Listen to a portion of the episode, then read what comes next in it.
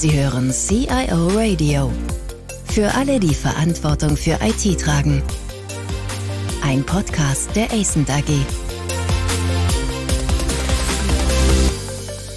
Mein Name ist Olaf Röper.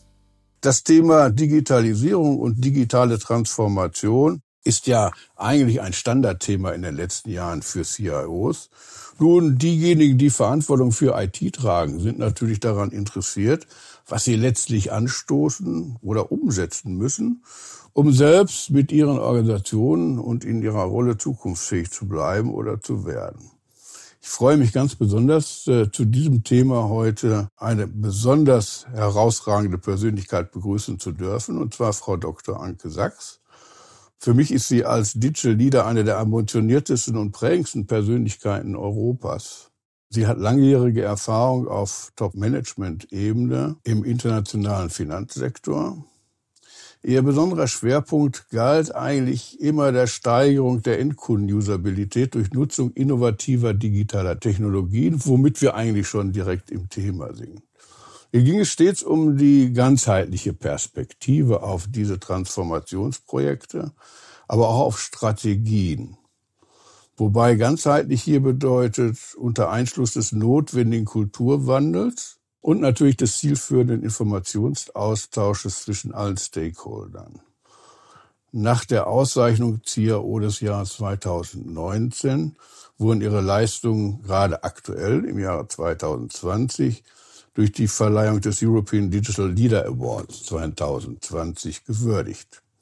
Anke Sachs gehört offiziell zu den Top 10 CIOs der Dekade. Frau Sachs, nochmal herzlichen Glückwunsch zu dieser Auszeichnung. Ganz herzlichen Dank, Herr Rüpper. Ja, nun, also wenn wir über Digitalisierung reden, die einen sagen ja, hm, Digitalisierung, das ist eigentlich das, was wir seit 20 Jahren machen, nur vielleicht mit etwas anderen Mitteln. Die anderen sagen, ja, aber digitale Transformation ist was völlig anderes. Da geht es darum, neue Geschäftsmodelle zu finden und zu entwickeln, Branchengrenzen zu überschreiten, Ökosysteme aufzubauen. Die haben einmal gesagt, Frau Sachs, Digitalisierung nutzt Innovation als Ablenkung. Ablenkung wovon? Ablenkung davon, dass sie eigentlich sich sehr viel tiefere Gedanken machen müssten über ihr, ihr Businessmodell. Es stimmt schon, dass wir seit ja, 20, 30 Jahren, insbesondere in der Bankenindustrie, digitalisieren. Das heißt, analoge Prozesse in digitale Prozesse umwandeln. Das ist aber so ein bisschen wie bei Ford, der gesagt hat, wenn ich die Leute gefragt hätte, hätten sie schnellere Pferde gewollt. Was wir gerade bauen, sind schnellere Kutschen. Digitale Transformation im übertragenen Sinne sorgt dafür, dass wir Autos bauen. Also eine völlig andere Herangehensweise haben an unser Business der letzten Jahre. Also das mit Henry Ford ist ja auch wirklich ein schönes Beispiel. Also die sprechen ja auch immer über Customer Centricity. Das heißt, ich muss mich um den Kunden kümmern. Das ist schon begrenzt. Nicht? Also diese Frage an Kunden, wenn ich meine Kunden befrage, um das so rum zu formulieren, das ist ja schon so, als wenn ich Fische im Aquarium fange. Ja? Da ist dann schon die Frage zu stellen, wie komme ich da eigentlich in innovative Ideen? Ja, indem man tatsächlich den grüne Wiese Approach macht. Oder ich liebe auch das Thema Walt Disney Strategie, wenn ich sie ganz kurz einführen darf. Also Walt Disney, der diese Comics gemacht hat, hat gesagt, wenn ich mir einen neuen Comic ausdenke, gehe ich in einen ersten Raum. In diesem ersten Raum habe ich bestimmte Kleidung an. Es ist bestimmt ausgestattet und ich träume. Er nennt das auch Träumer. Und in diesem Raum stellt er sich vor, wie der beste Comic aller Zeiten aussehen würde. Und das fällt uns unglaublich schwer, auf diesem Träumer zu bleiben, weil sofort der Kritiker kommt, hat er noch nie funktioniert, haben wir kein Geld dafür oder was auch immer. Und das muss man aus meiner Sicht wirklich sehr stringent auseinanderhalten. In der Raumphase träumt man bitte und geht weit und denkt auch, wie andere Branchen bestimmte Sachen gelöst haben. Und im zweiten Schritt geht man eben ran und sagt, was bräuchte ich denn, um das umzusetzen? Da kommt der Kritiker auch noch nicht ins Spiel, sondern dann sagt man, ich möchte zehn verschiedene Orchester haben, auf jedem Kontinent welche, die müssen 300 Leute sein, und dann überlegt man, wie man das hinkriegt. Und erst im dritten Schritt kommt die Einschränkung zu der Thematik, naja, ich habe aber nur 100 Millionen für den Comic. Und die Gefahr, insbesondere vielleicht auch gerade bei den Deutschen ist und auch bei den IT-Lern, weil die auch sehr strukturiert sind, dass sie sofort die ganzen Scheren im Kopf haben, was sie schon versucht haben und was nicht funktioniert. Also gehen Sie in den Raum rein, nehmen Sie auch andere Typen damit rein, die tatsächlich mal groß denken, weit denken. Und ich glaube, ja, den Kunden kann man im Zweifel auch nicht fragen, weil der dann schnellere Pferde möchte. Also da glaube ich aber einfach vom Gedankengut von einem Elon Musk einfach so ein bisschen raus, breit denken und dann kommt am Schluss erst die deutsche Ingenieurskunst, das dann auch machbar zu gestalten. Ja, das kann ich nachvollziehen. Das Thema ist immer nur so ein bisschen, ich habe dann auf der einen Seite die Kreativen, mhm. die so arbeiten, wie Sie das gerade beschrieben haben. Ich habe aber auch eine reale Welt innerhalb der IT und innerhalb der Unternehmen. Mhm. Und da braucht es dann schon eine Brückenfunktion, ja, dass man also das, was man sich da überlegt hat, von den Kreativen oder von den Kreativen erarbeitet wurde, das muss ich ja auch umsetzen, das muss ich ja operationalisieren. Und da ist immer die Frage, wie schaffe ich das eigentlich? Was sagt da Ihre Erfahrung aus dem Finanzbereich? Also erstmal, Sie haben natürlich absolut recht. Es reicht nicht, in dem ersten Raum gewesen zu sein und seine Träume gesponnen zu haben. Damit hat auch Walt Disney keinen Comic hingekriegt, weil er musste dann auch ja welche haben, die das entsprechend umsetzen. Dann geht es im zweiten Schritt tatsächlich dahin, die kreativeren Ingenieure zu fragen, wie man das denn umsetzen könnte und erst im dritten Schritt die operativen Ingenieure. Mhm. Ich glaube, dass wir ganz viele Gedankenschranken, Glaubenssätze im Kopf haben, die uns eben daran hindern, bestimmte neue Sachen zu denken. Ich glaube, wenn man das mal zulässt, und das habe ich jetzt aus der eigenen Erfahrung, das war auch die Frage, dann passiert da ganz viel. Beispiel. In einem meiner Vorgängerinstitute war die Frage zu dem Thema Strategie, was zeichnet denn dieses Unternehmen aus und wo könnte es denn eigentlich hingehen? Formal ist es eine klassische SWOT-Analyse. Aber ich habe die Erfahrung gemacht, wenn Sie eine klassische SWOT-Analyse machen, kommen sofort diese vorgefertigten Antworten. Da fangen die eben nicht an zu träumen, nicht an breit zu denken, sondern das ist eher eine Gesprächssituation, die ich da suche, und zwar mit Providern, mit Kunden, mit Managern, mit Mitarbeitern. Wofür steht denn das Unternehmen und was könnte es denn sein? Und ich habe ja über IT-Strategie promoviert, da habe ich auch Interviews geführt, freie Interviews geführt. Und da habe ich auch gelernt, wie man denn Interviews führt, um die Menschen tatsächlich an ihr wirkliches Bedürfnis zu kriegen. Und das merken sie dann auch, wenn die Sätze nicht mehr geschlossen sind. Also man merkt das dann im Interview, dass sie jetzt anfangen, tatsächlich das zu sagen, was sie wirklich denken. Und wenn Sie das über die weiten Teilen gemacht haben, haben Sie ein ungefähres Gefühl für, was könnte denn für dieses Unternehmen klappen.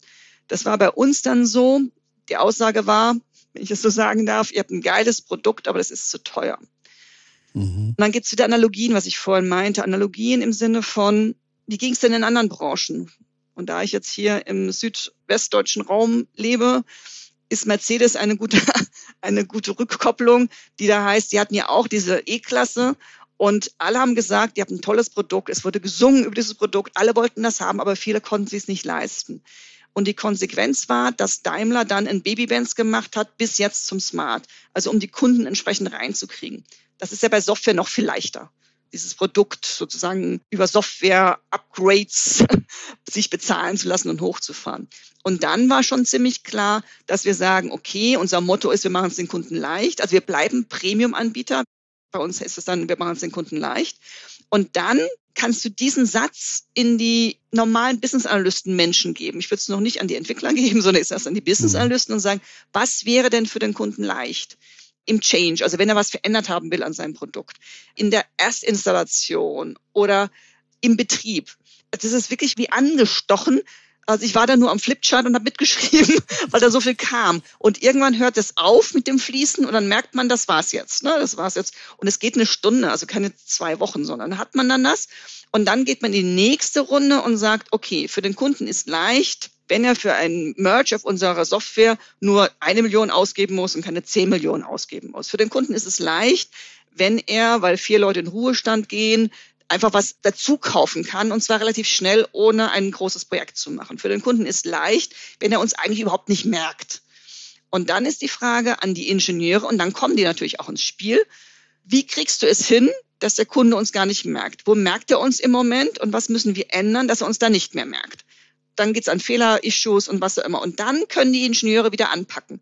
Aber die ersten beiden Schritte, die werden mir zu häufig ausgelassen. Ja, Stichwort SWOT-Analyse führt mich zu so einer anderen Frage eigentlich, die so mhm. zeitlich ein bisschen vor dem Entwicklungsprozess steht. Was ist denn der Treiber?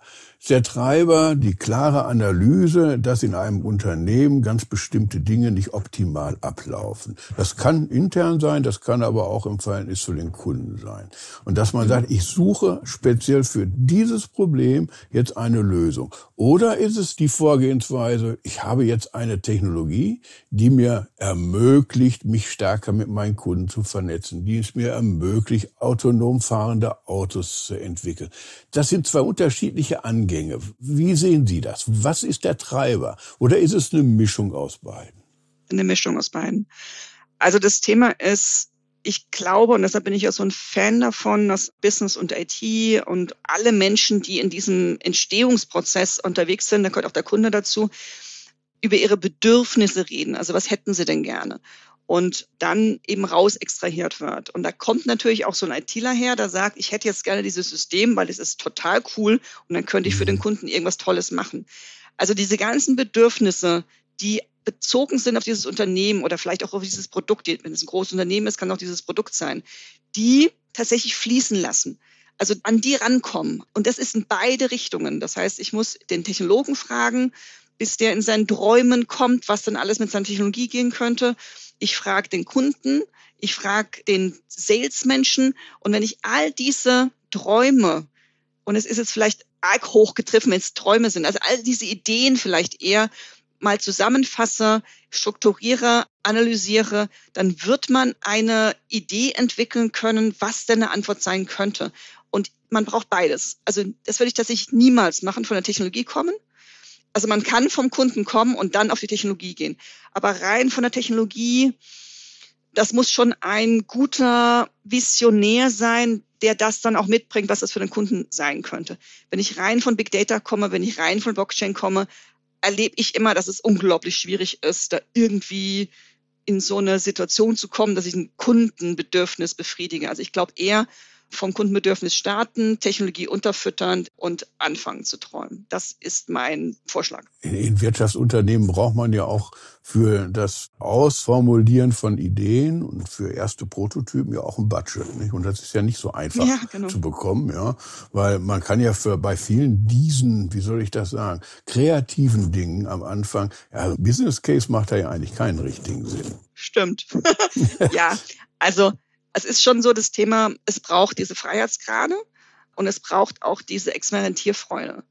Und entweder macht man das tatsächlich in seiner Freizeit. Äh, die Leute bahnen sich ja ihren Weg, wenn sie was haben, die kriegen es ja auch irgendwie hin. Aber das halte ich tatsächlich für äußerst schwierig, wenn das mhm. Unternehmen nicht diese Rahmenbedingungen bietet, Dinge auszuprobieren. Da sind wir schon wieder bei der Fehlerkultur. Und das Sie hatten auch vorhin gesagt, Kultur ist extremst wichtig. Und wenn ich jetzt Edison wieder zitiere, ich habe jetzt tausendmal gelernt, wie es nicht geht. Also diese spielerische Herangehensweise und diese Frusttoleranz, okay, so geht's nicht, aber vielleicht so und wieder ausprobieren. Und ich glaube gar nicht, dass es so unglaublich teuer ist, weil dieses Ausprobieren passiert dann auch wieder mit Prototypen, also braucht man ja auch nicht, sondern es geht einfach darum, den Leuten operativ Freiheitsgrade Zeit zu geben, genau das zu tun, mal einen Workshop teilzunehmen, mal ein Offsite teilzunehmen, mal darüber zu diskutieren. Also ich verlange bei so einer Diskussion ja nicht gleich 100 Millionen, sondern ich verlange, dass sich mal 10, 20 Leute über einen Monat, fünf Tage zusammensetzen, mhm. um diese Ideen zu entwickeln. Jetzt habe ich das mal, keine Ahnung, nicht grob überschlagen, aber es sind 50, 100.000 Euro, mehr ist es ja nicht. Mhm. Und dann sollte schon so was Schickes rauskommen, wo man dann das Management überzeugen kann, oh, ja, das können wir mal ausprobieren. also also dieser erste Schritt. Und dann geht's ja wieder drum, das zu begleiten. Das kann ja sein, dass ich meine, das bringt was, dann lasse ich das vier Wochen laufen und sage, nee, boah, nee, so nicht. Also ist irgendwie macht das ja keinen Sinn. Und dann kann ich ja nach vier Wochen wieder stoppen oder anders machen oder die andere Sache priorisieren. Das sollte man auch nicht ständig machen, aber wenn man gemeinsam merkt, dass das die Sackgasse war, wie beim Wandern, dann nimmt man halt seinen Krempel und läuft wieder zurück. Diese Kultur braucht's. Nun sind wir ja gewohnt, in Wirtschaftsunternehmen solche Prozesse auch immer in Organisation abzubilden und auch in Rollen zu verpacken, sage ich mal. Ja. Und da gab es ja mal die Zeit, und jetzt gucken wir beide vielleicht mal in die Zukunft. Es gab ja die Zeit, wo man gesagt hat, na ja, also der CIO, der kann eigentlich nicht Innovation. Ne? Da ist mhm. er gar nicht für aufgestellt. Da brauchen wir so einen CDO, der das Geschäft versteht und das Geschäft nach vorne bringt Der CDO hat natürlich schon die Notwendigkeit, das, was er sich da ausdenkt, dann auch später ins Backend zu bringen, was wieder ohne den CIO an der Stelle auch nicht so richtig funktionieren kann. Manchmal war auch der Begriff des CDOs so der Ausdruck der Modernität nach innen und nach außen irgendwo. Also mir kam das manchmal so vor. Wie sehen Sie das denn in der Zukunft? Wird das weiter zusammenwachsen? Wird das weiter auseinandergehen? Wie werden sich diese unterschiedlichen Rollen verhalten in der Zukunft? Also ich weiß, das ist jetzt Glaskugel gucken, aber wie sehen Sie das? Das ist Glaskugel gucken, aber ich habe mich da schon wirklich auseinandergesetzt, sodass meine Glaskugel ziemlich klar ist, wie ich das sehe. Und ich denke, da können wir auch von anderen Industrien lernen. Also wie machen die das dann? Bleiben wir bei der Automobilindustrie, aber es geben sich ja auch ganz viele. Die haben immer einen kaufmännischen und technischen Geschäftsführer. Und die sind gemeinsam dafür verantwortlich, dass am Schluss des Tages ein Produkt auf dem Markt ist, was funktional ist und was vom Kunden auch angenommen wird. Das heißt, ich glaube, in der Zukunft brauchen wir in einem IT-getriebenen Business, also es wird ja nach wie vor nicht IT-getriebene Businesses geben, die tatsächlich Landmaschinen bauen oder was auch immer, oh. aber in einem IT-getriebenen also nicht ja, zu vorsichtig bei ja, Landmaschinen. Stimmt. Ja, ja, okay. Falsch. Landmaschinen, Sie haben völlig recht, die machen jetzt auch unglaublich viel mit IT. Also sagen wir mal so, also in einem IT-getriebenen Business sehe ich die Rolle, dass wir eine kaufmännische Verantwortung haben, die sich eben überlegt, was der Markt möchte, primär, und wie denn ein Produkt aussehen könnte, was ihm aus den Händen gerissen wird oder ihr. Und der ITler sich Gedanken darüber macht, wie man das dann baut. Das ist aber relativ schematisch und genauso schematisch ist nämlich ein anderes Beispiel. Ich denke, Metaphern funktionieren immer ganz gut beim Fußball. Der Angriff ist für das Tore schießen zuständig und die Verteidigung ist für das Tore verhindern zuständig. Grundsätzlich schon, aber trotzdem geht er die ganze Mannschaft in den Angriff und die ganze Mannschaft in die Verteidigung. Das heißt, ich sehe eine Stärke beim ITler, eine Technologie, heißt aber nicht, dass er nicht selbstverständlich sich Gedanken darüber machen sollte, was vorne am Markt gut zu verkaufen ist und wie er das mit seiner Technologie hinkriegt, und ich sehe eine Verantwortung bei dem Vertrieb oder bei dem kundenorientierten Menschen, sowohl für das, was der Kunde vorne braucht, aber natürlich auch ein Verständnis dafür, wie man das implementieren und umsetzen kann. Und diese Kernkompetenzen, die so, also ich will das Ganze malen, so eine Schnittmenge haben, wo die sich treffen. Das ist aus meiner Sicht mein Bild für die Zukunft. Das heißt, jeder Business-Verantwortliche im Unternehmen ist verantwortlich auch für den Prozess der Produktion. Und mhm. da kommt per se die IT mit ins Spiel und jeder IT-CIO ist verantwortlich für das, was er vorne an Business Output rauskriegt. Ich würde das persönlich nicht auslagern an einen CDO. Ich halte das für eine Übergangstechnologie. Also ich glaube, das macht Sinn, bis diese Business-Leute diese Affinität haben und auch diese Furcht, boah, von IT habe ich keine Ahnung, ein bisschen überwunden haben. Aber dann sehe ich tatsächlich diese kaufmännische Seite, diese technische Seite zusammenarbeitend in eine GUF-Denke, also Gewinn- und Verlustrechnung denke, das Geschäft nach vorne bringend. Das heißt also, von dem CIO der Zukunft wird dann schon ein bisschen mehr als Technologie erwartet da wird dann schon noch ein bisschen mehr Agilität auf dem Boden der Geschäftsmodelle erwartet. Da gibt's ja diesen schönen Begriff der Ambidextrie, also der Beidhändigkeit. Mhm. Das ist eine durchaus bestechende Annahme oder durchaus bestechende Theorie. Was mir so ein bisschen fehlt immer ist, gibt es eigentlich die Menschen, die das ausfüllen können? Ja, also ich bin ja auch in der CAO-Community und rede mit vielen CAOs es gibt mit Sicherheit CIOs, die das nicht ausfüllen können. Die dankbar sind, wenn sie ein IT-Leiter sind, wenn sie Auftragsfertiger sind, wenn sie einfach dafür sorgen, dass die Sachen entwickelt werden und die Sachen betrieben werden. Die gibt's. Ich würde auch eher sagen, es ist mehr als 50 Prozent, die so im Moment noch agieren. Vielleicht sind es 70, 80 Prozent.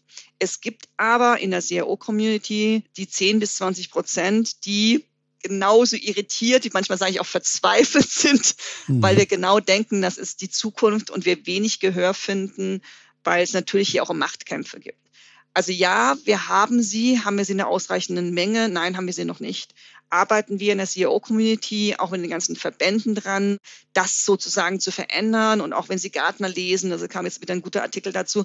Also man merkt, dass das tatsächlich jetzt eine Reife erlangt, dass klar ist, dass man diese Menschen braucht, zumindest im Rahmen der Gaußschen Normalverteilung vom vorderen Drittel. Mhm. Und dann findet man auch die ersten 10 bis 20 Prozent. Aber ich denke, das ist eine Entwicklung auf die nächsten fünf bis zehn Jahre und zwar in beiden Richtungen. Der ITler muss diese Entwicklung gehen im Sinne von Stratege, Moderator, Leader. Technologie erwarte ich, kann er sowieso, aber das muss er sozusagen dazu machen. Und die Businessmenschen müssen dazu lernen, wie sie mit IT reden. Das wird aus meiner Sicht ja auch häufig falsch verstanden. Die Thematik, oh, ich habe keine Ahnung von IT und dann ist man irgendwie raus. Ich habe in dem Zusammenhang auch mal einen Kunden gefragt, also einen internen Kunden, einen Businesspartner gefragt, ob er denn Auto fahren könne. Ja, Frau Sachs, ich kann Auto fahren. Dann habe ich ihn gefragt, ob er denn ein Auto bestellen könne. Ja, Frau Sachs, ich kann auch ein Auto bestellen. Dann wurde er schon ein bisschen nöckelig. Dann habe ich gesagt, wissen Sie, was ein Auto teuer macht? Also der größere Motor, Viertürer, was auch ja, immer. Ja. Also es sind schon die Sachen, und die weiß man, sonst könnte man kein Auto bestellen. Und dann habe ich ihn gefragt, weiß er, wie eine Benzinpumpe funktioniert? Und genauso ist es bei Software. Du musst nicht wissen, wie ein Administrator den Server administriert. Mhm. Das ist ja das, was sie immer meinen, was sie glauben, wissen zu müssen. Boah, ich kann das nicht. Oder wie man programmiert. Das muss er nicht wissen. Er sollte aber wissen, dass wir in weiten Fällen Fließbänder bauen. Das heißt, wir brauchen eine Architektur vorher, eine Idee vorher, wie das Fließband zu bauen ist. Und dann kann ich nicht alle drei Monate dieses Fließband wieder ändern. Das heißt, wir müssen uns im Vorfeld einigen, wo soll das Ding konfigurierbar sein? Also ein paar Sachen haben ja auch die großen Fließbänder, die man verändern kann. Und wo ist es einfach effizienter, sicherer, stabiler, wenn ich es anders baue? Weil alles flexibel zu halten, was ja häufig der Wunsch von Kunden ist, also alles, ne, ich will alles ändern übermorgen, es ist sehr teuer, sehr komplex und sehr fehleranfällig. Und diese Diskussionen sollten wir im Vorfeld führen. Und ich liebe Diskurs, gerne konfliktär, dann hat man eine Entscheidung und dann fängt man an, da zu bauen. Ähnliches Beispiel beim Hausbau. Wenn der Rohbau mal fertig ist, ist echt schwierig. Dann kann ich in der Inneneinrichtung noch was tun. Und dieses gemeinsame Bild was ist schwierig zu ändern und was ist leicht zu ändern und wo stimmen wir uns da ab. Das ist das, was es aus meiner Sicht braucht und beide Seiten müssen das lernen. Also mir gefällt besonders, dass Sie dann nochmal auf die andere Seite hingewiesen haben, also aus Sicht der IT, dass auch da Verständnis geweckt werden muss. Also ich habe das, ich, meine, ich bin jetzt sehr viel älter und lange als CIO in Verantwortung gewesen und ich habe die Anfänge noch mitgemacht, als das noch elektronische Datenverarbeitung hieß. Ja, genau. Ja, also diese Dinge mit Lochkarten noch. Ja, war ich auch dabei. Ja, und da ist einfach die Frage zu stellen oder festzustellen, dass seinerzeit viele von meinen Chefs, aber auch viele aus den Fachbereichen dich letztlich damit gebrüstet haben, nichts von IT zu verstehen. Aber ich glaube, mhm. da sind wir ein ganzes Stück drüber weg, zum Glück eigentlich auch. Aber lassen Sie mich ja, noch. Ja? Nicht ganz. Also ich höre das häufig noch gestern wieder in einem Gespräch, wenn ich mit Bankvorständen spreche. Was sich geändert hat, ist vor so fünf oder zehn Jahren war das eher so ein Stolz, ne? Ich habe von IT keine Ahnung. Jetzt ist es eher so, ich habe von IT keine Ahnung. Also das gibt eine Veränderung, dass man eigentlich davon was wissen müsste. Und wo wir, glaube ich, wir ITler helfen können, ist, denen zu sagen, auf welchem Niveau sie mit uns in Diskurs gehen können und dass sie eben nicht auf dem Niveau der Programmiersprachen mit uns in Diskussion gehen müssen, sondern auf einem höheren Level, dass sie mir den Prozess erklären und ich erkläre, was mir es schwierig macht, den umzusetzen oder leicht. Ich hätte gerne doch vielleicht auch zum Schluss noch folgende Frage da draußen sitzen ja Zuhörer, die in irgendeiner Weise Verantwortung für IT tragen. Mhm. Was würde man denen anraten? Welche Tipps würde man ihnen geben, damit sie ihre Organisationen zukunftsfähig machen? Was sind so zwei, drei ganz wesentliche kritische Punkte, die man dabei bei dieser Frage beachten muss? Also auch letztlich, wie solche Transformationsprojekte zum Erfolg werden. Aber was ist das eigentlich? Ist das Kultur? Ist das Ressource? Ist das Kompetenz? Ist das Persönlichkeit? Wo würden Sie den Schwerpunkt legen? Ich würde immer den Schwerpunkt auf die Strategie legen. Also die Frage, wo will ich hin? Wo bin ich heute und wo will ich hin? Und der zweite Schwerpunkt wäre aus meiner Sicht Führung. Leadership ist manchmal der bessere Begriff dazu. Das heißt, mit einem Team, und Team ist jetzt nicht nur meine Mitarbeiter, sondern mit einem Team, das für die Sache Verantwortung trägt, die Frage zu beantworten, wo wollen wir in Zukunft hin? Und dann im zweiten Schritt zu beantworten und wie kommen wir dahin. Und wenn man das in einem offenen Prozess macht, also nicht im Elfenbeinturm bei den Geschäftsführern oder bei einer Stabsabteilung, sondern in einer offenen Diskussion und die Mitarbeiter einbindet, dann hat man schon den ersten Schritt in dem Thema Leadership getan, weil die endlich mal gefragt werden, was sie denn denken und was gut ist. Und die wissen ganz, ganz, ganz viel, was das Unternehmen auszeichnet und wo die Stärke ist. Also ich würde immer mit Strategie anfangen und dann einen guten Prozess gestalten, die Mitarbeiter einzubinden. Und dann sage ich immer, und dann beginnt Projektmanagement weil dann weiß ich, welche Meilensteine ich habe, wie ich das umzusetzen habe und dann starte ich einzelne Projekte. Mhm. Starten mit Strategie und Führung. Das heißt aber auch, die kommunikativen Fähigkeiten der CIOs sind hier besonders gefragt. Absolut. Und zwar in beide Richtungen. Im Sinne von senden, also auf eine Art und Weise senden, dass der Gegenüber es versteht. Da gibt es ganz viel unbewusste Kompetenz. Wir gehen davon aus, dass der andere uns verstanden hat. Auf der anderen Seite gibt es ganz viele unbewusste Inkompetenz, und zwar geht es in beide Richtungen. Wenn du unbewusste Inkompetenz hast, dann kannst du keine Fragen stellen, weil du überhaupt nicht weißt, mhm. in welchem Koordinatensystem du die Frage stellst. Also im Senden müssen ITler deutlich, deutlich besser werden und im Zuhören und die richtigen Fragen stellen und nicht immer sofort mit einer Lösung kommen wollen, sondern erstmal das Problem sauber, sauber verstehen und dann iterativ sich an die Lösung hinarbeiten. Finde ich sehr elementar, ja. Ja, vielen herzlichen Dank, Frau Sachs. Ich glaube, das war für unsere Zuhörer auch sehr inspirierend. Und ich hoffe sehr, dass die Zuhörer vieles mitnehmen in ihr tägliches Geschäft und ich finde es richtig, dass man zum Schluss dann nochmal, so wie die das getan haben, auf die Frage der Kommunikationsfähigkeit der IT-Persönlichkeiten zu sprechen kommt. Das ist ein Punkt, der in den letzten Jahren aus meiner Sicht hinter der Technologie immer etwas zurückgeblieben ist. Also nochmal recht herzlichen Dank, dass Sie sich die Zeit genommen haben, heute mit uns zu sprechen. Vielen Dank fürs Zuhören. Mehr Informationen zu diesem Podcast finden Sie unter cioradio.de.